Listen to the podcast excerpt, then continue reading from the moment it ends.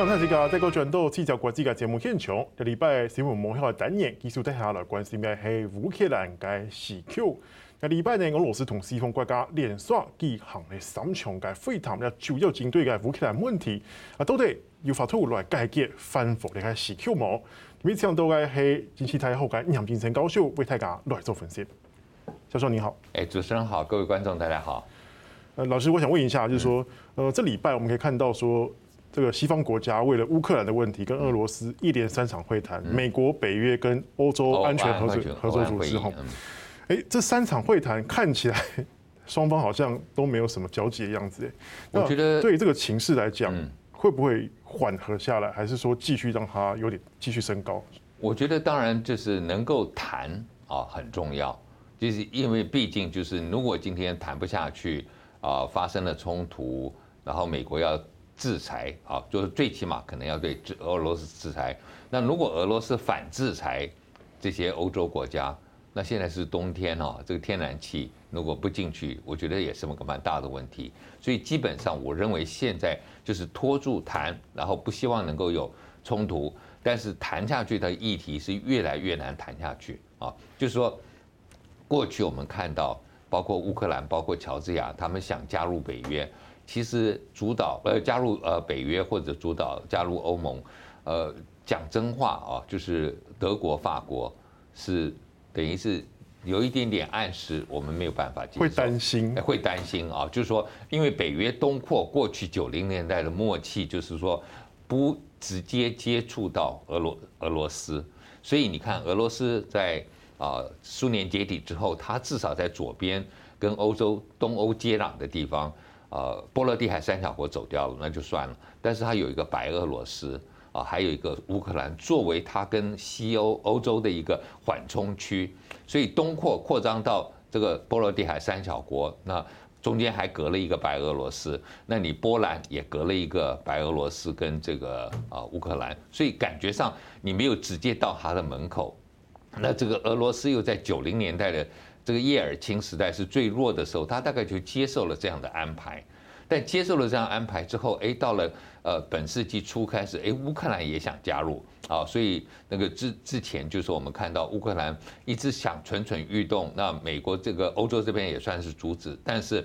到了二零一四年，我们就看到发生了这个乌克兰的算是有点内战的情势，然后俄罗斯介入，然后最后连克里米亚都丢掉嘛，啊，所以这个是。背景，那乔治亚也是在二零零八年的时候，俄罗斯就直接进去就把这个平息了，所以当时我们就可以看出来，俄罗斯是不可能再接受乌克兰或者说其他的前苏联共和国今天跑去加入北约啊，特别就是因为直接你就接壤德国呃俄罗斯领土，对他是一个蛮大的威胁。那可是从乌克兰的角度来讲。他就很希望能够加入北约，对他安全来讲更有保障，他更有保障。那因为现在你不是一个这个怎么讲缔约国，虽然西方国家支持你，可是没有我讲的出兵的义务啊，就是没有一个条约的义务来协助你。那这个是一个不确定的，所以乌克兰一直希望这么做。那美国现在欧洲的说法也是说，他说我们没有任何的理由啊来。否决乌克兰，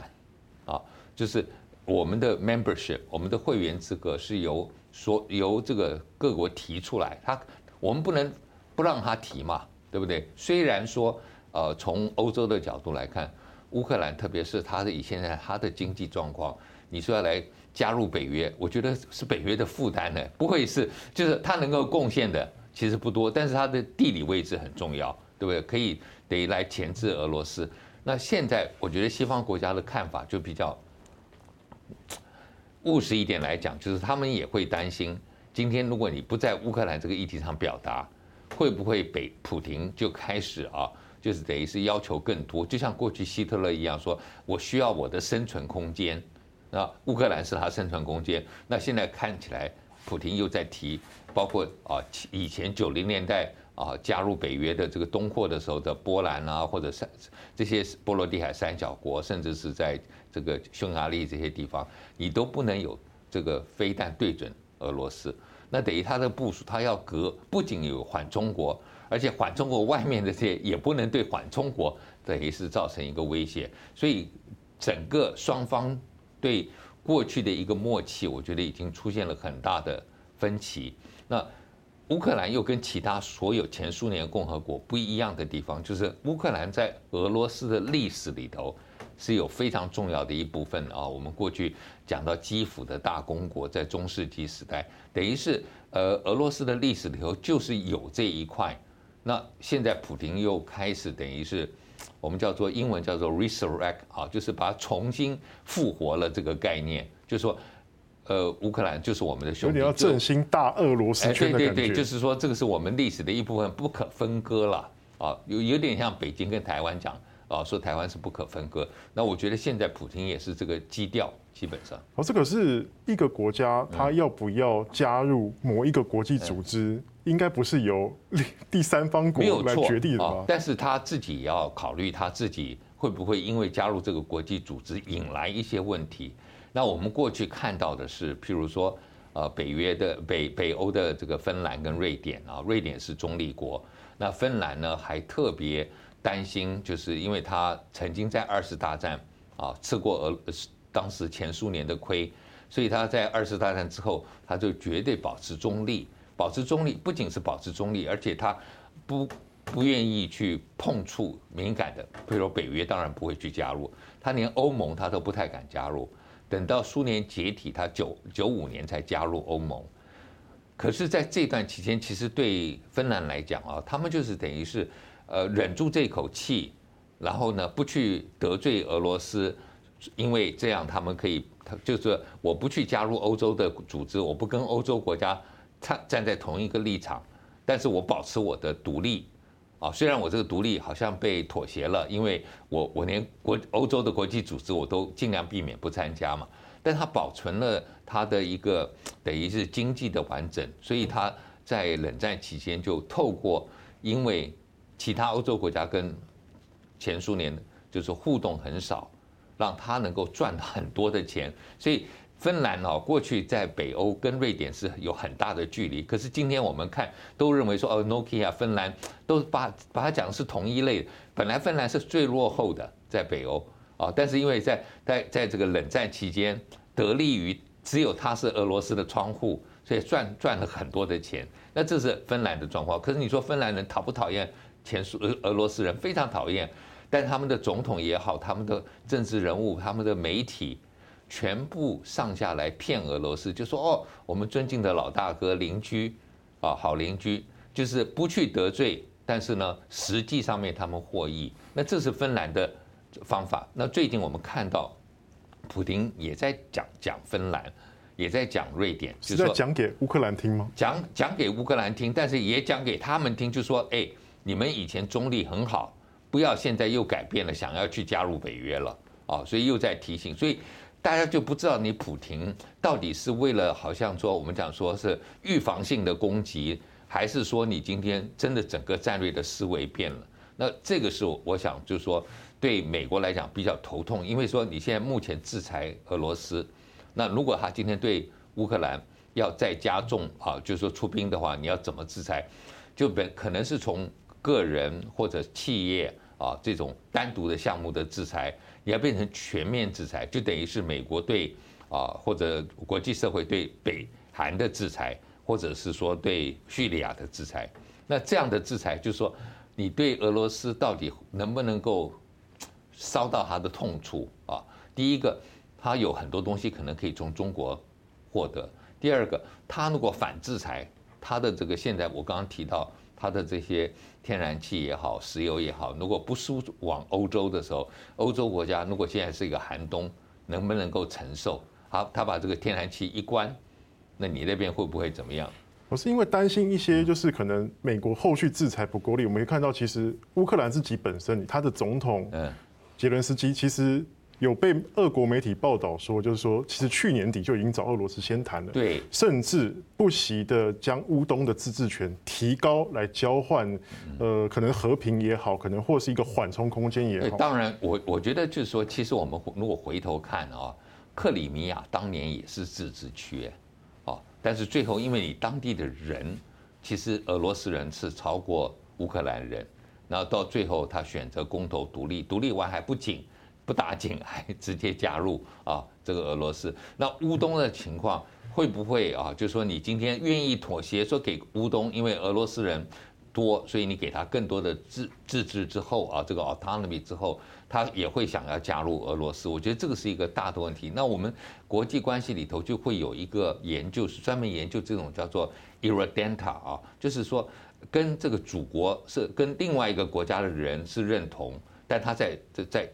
在一个国家，那在这个国家他想独立，独立以后呢会去加入另外一个啊。那我们用的一个例子可能就是斯里兰卡。他在啊北边有那个塔米尔族，他想独立去加入印度的那边的塔米尔啊，他觉得他们是跟印度有关的。那后来到最后就变成形成了一种什么恐怖组织，被还被国际社会认定是。那乌东现在就是等于是俄罗斯的这些人，他们可能就是呃要想加回头变成前苏联或者俄罗斯的一部分，然后他们也可能。如果没有获得支持，他们会被诉诸变成一种恐怖行动？我觉得这也是另外一个值得观察。就是你今天给了他自治，他到底愿不愿意接受这样的一个自治？还是说他觉得，哎，今天相对啊，这个俄罗斯九零年代的跟现在，然后相对这个乌克兰，他会觉得说我在乌克兰底下好，还是在俄罗斯底下好？那这个我觉得这就是当地人民的一个选择。那这个。美国作为一个民主国家，你搞不好到最后要尊重人家的这个公民投票了。他如果最后自治以后，他说我决定要要独立啊，那你要不要尊重？我觉得这个就很累了。嗯，老师，那你怎么评估接下来的情势可能发展？尤其是经过这三场会谈之后？哦，我认为双方都还在就是说互相看测测底线啊。那拜登因为毕竟乌克兰跟其他北约成员不一样。就是我没有出兵的义务，所以等于有点点像是啊，拜登对台湾的喊话一样，就是我会尽力啊协助你们啊对抗啊，就是有防卫的能力等等。但是